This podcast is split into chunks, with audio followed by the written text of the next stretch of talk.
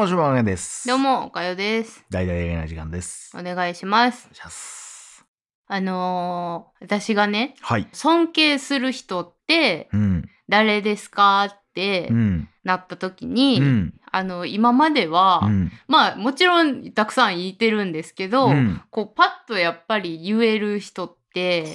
まあは、母親お、かきく稽古って言ってきてたんですけど、あら、かきく稽古。あれ？いや、じゃじゃ言ってきてたんですけど、ここに来て、おちょっともう一人あら、できたというか、よせよ、お前。バカ野郎、おめえ。すいません。違います。あれ？柴山さんじゃございません。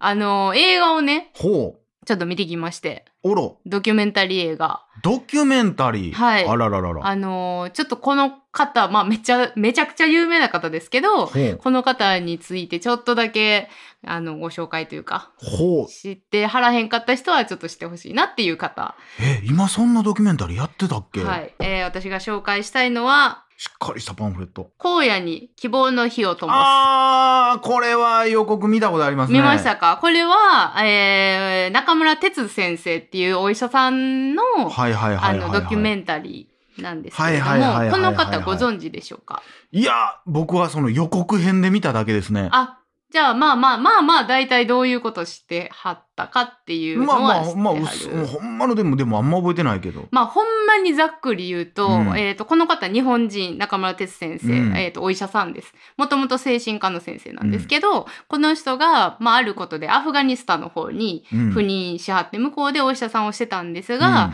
あの、まあ、あることをきっかけに、うんそのアフガニスタンに用水路を作って、うん枯れ果てたうん砂漠の地を、うんもう真緑に変えたという。すごい先生なんですけども、この人、もうほんまにね、私はもうこのドキュメンタリー映画を見て、うん。この人のように生きたいなと。思えまして、これはいつぐらいの話なん？これ。えっ、とね、でもね、あの、もう35年ぐらい行ってはって、で、初めに行きはったんが100 1980年ぐらいなんか、え、うーん1900、そうですね、80年後半ぐらいなんかな？なんですけど、あの、大阪やったら今、重曹の、えー第7はいはい。芸術劇場。。はいい、でやってますけど、もう多分結構ね、終わりそうなんですけどね、よかったらちょっと急いで見に、あの、ご興味ある方は見に行ってほしいんですけども、この先生なんでそもそもアフガニスタンに行くことになったかっていうと、うん。この先生山登りとうん。虫がすごい好きで、ほう。特に蝶々がすごい好きで。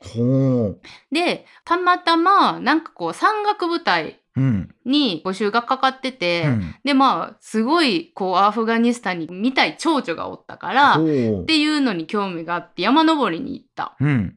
で、そのアフガンの奥地の方に山登りに行ったら、うんその、まあ山に集落とか、うんうんうんこう民。族の人とかがいっぱいおんねんけど、うんお医者さんがいてない。うん。どの集落にも。うん。いてないから、あの、噂を聞きつけて、うん。あの山岳部隊に医者がおるらしいぞ。というので、その村人たちがうん、その山岳部隊にこう、わらわらわらわら、こう、ついてきて、見てくれ、見てくれって言ってたくさんの患者さんが集まったわけよ。ほんで、この中村先生は、まあ、そんだけ患者さんがおるんやったら見ましょうということで、うん。見てはったんやけども、見ても見ても、どんどんどんどん患者さんが溢れう返る。ん。で、あの、なんかこの時のアフガンっていうのは、うん。そのハンセン病っていう、うんえーと感染症がすごい流行ってて、うんもう手つけれないぐらいこうんう感染が爆発的に流行ってるっていう状況を見て、この人はアフガニスタンでお医者さんをやろうと決めはったんですよ。でまあたまたまそのハンセン病の,、うん。あの赴任しませんかっていうなんか団体がうん。あって、じゃあそこに行きますっうん。ていうことでアフガンに赴任しはって。はあ。そうそう。で最初はあのそのハンセン病に対して治療をしてはって、うん。でお医者さんがもう本当にいてないから、うん。いろんなところに診療所を作ったりとか、入院ができるようなうん。総合病院を建てはったりとか、うん。っていうことで町の人にうん。すごいこう称えられるというか。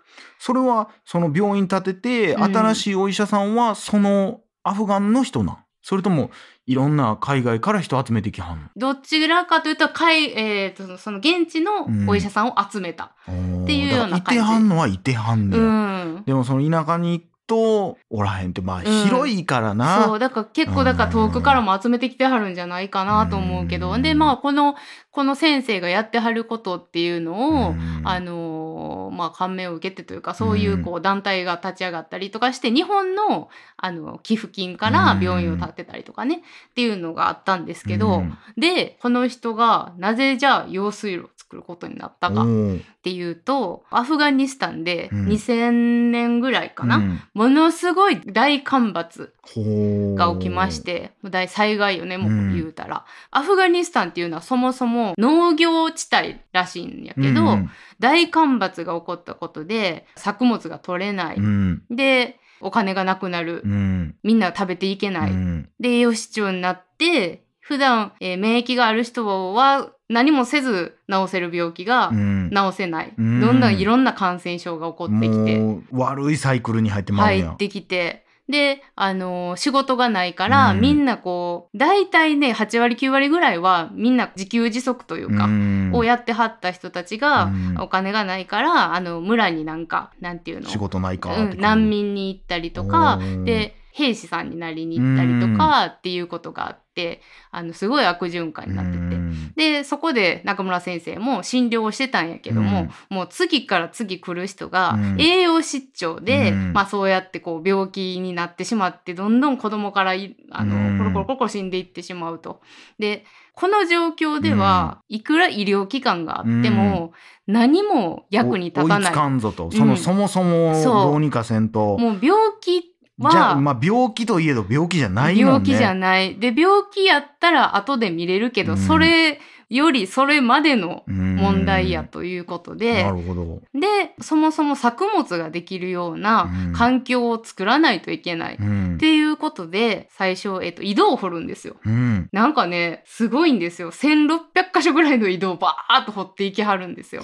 この先生自らね。いろんな地元の人とか集めて1600箇所ぐらい井戸を掘るんですけど、うん。そもそもその井戸もうん。枯れてしまうんですよ。干ばつがひどすぎて。ほ掘っても掘ってもいたちごっこでうん。枯れていってしまうと。ううん。で一向に改善していかない、目処が立たない。立たない。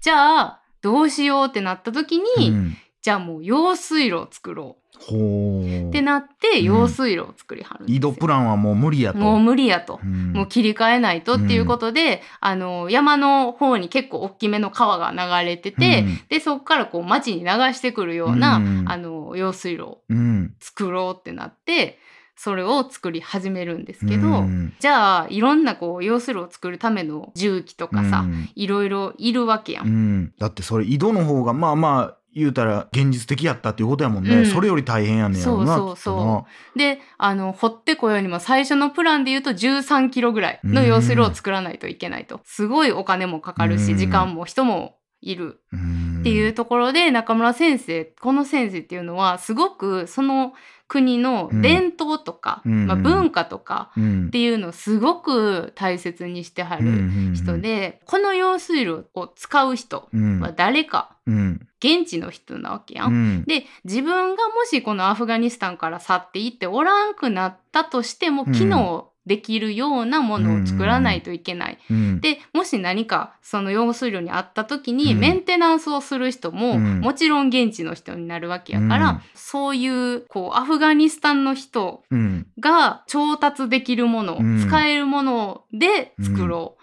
っていうことで、ほぼ重機は使わずシャベルとツルハシ。そしてあのアフガニスタンっていうのは結構石文化らしくって、うん。石が結構そこら中にゴロゴロあんねんけど、うん。もう石を使って作ろうっていうことで、うん。作り始めていったんですよ。長旅やな。すごい。まあそれこそもう何十年、うん20年ぐらいかかりはったんかな。なんかそんなんでね作っていきはったんですけど。そのね現地の人へのやっぱり優しさっていうところがすごくこもってるのとこのね用水路を作るまでにも、うん。結構この人そんな知識もないから、うん。まあいそんな専門家でもなんでそうそうお医者さんやからさ、うん。そもそも。一から、うん。その羊水工学みたいなことをもうほんまに学んで、うん。で決壊しないような用水路を作るっていうのでその日本のうん。江戸時代のうん。作り方。その当時の人が作った技術っていうをのを、うん言ったら200何年もうん。持っているものやから使えるうん。っていうのでその江戸時代の技術をそこに持ってきてはあ使ったりと。かっていうことをしてはんねんな。すごい人やな。でも、まあそもそもがやっぱ海外行って、うんお医者さんやってる、なんか多分ドキュメンタリーとかでもようそんなん出てくるけどさ、うんやっぱもう桁違いに愛に溢れてる人やもんね。うん、まに。でなんかこの用水路作る時にも、そのさっきのハンセン病の病院作る時にも、うん結構ね現地の人から批判はあったみたいやね。ほう、なんでなん？結局こうんう支援してくれる人って、うんそのブームがある。うん。でブームが去ったら作ったら終わるやないかと。うん、もう去っていくんやろ？っうん。ていう、うんやっぱり考えがあるから、うんすごく批判があったんやけど、あのこの先生は、うん。その人に信頼してもらううん。ためには、うん。たとえ裏切られても、うん。裏切り返さないうん。うん。ずにあのその人を助けるうん。っていうことをもってすると、うんその人の心に触れることができる。うん。っていうことをそのアフガニスタンの民をみんな集めて、うん私は何があっても絶対裏切りません、うん。うん。もう逃げませんっていうことを、なんていうの説得して、うん。であやっていくとそう用水路を作っていくうちに、うん。結構村に難民に行った人とかもみんな帰ってきてくれて、一緒にみんなの町を回復させようっていうので、みんなで用水路を作るうんっていうのでこう人が集まってきたりとかっていうことになってきて。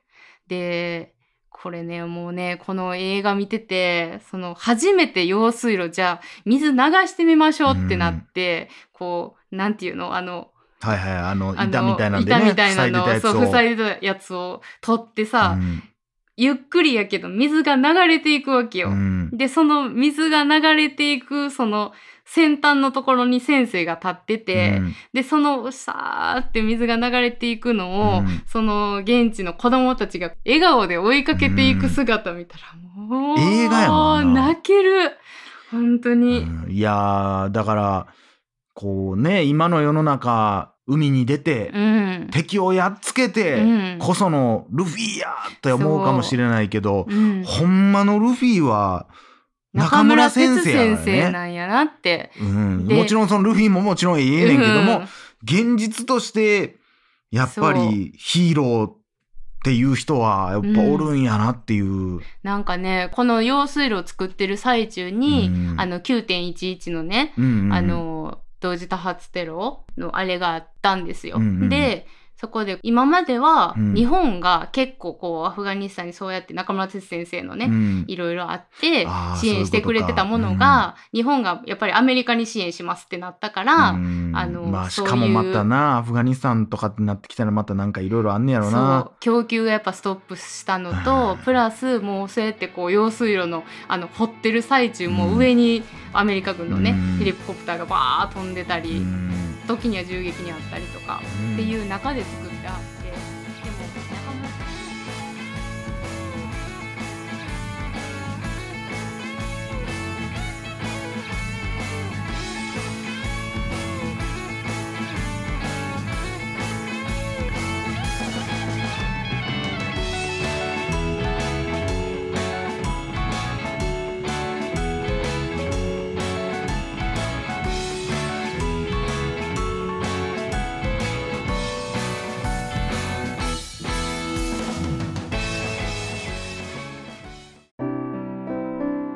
大々だけな時間フリーをお聞きの皆さん Apple Podcast ではだけな時間初のサブスク大々だけな時間プロを配信しております数十時間にも及ぶ過去のスペシャル音源や最新エピソードをいち早く聞くことができます。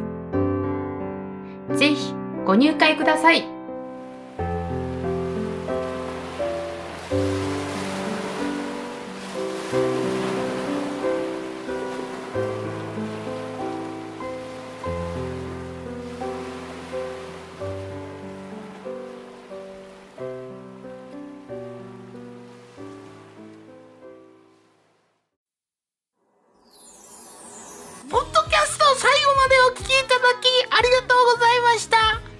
大々だけな時間では番組へのご意見ご感想または取り上げてほしいテーマを募集しています。応募は dddjk.net にアクセスして応募フォームからお送りください。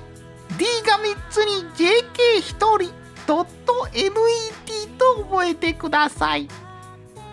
皆さんからのご応募お待ちしてます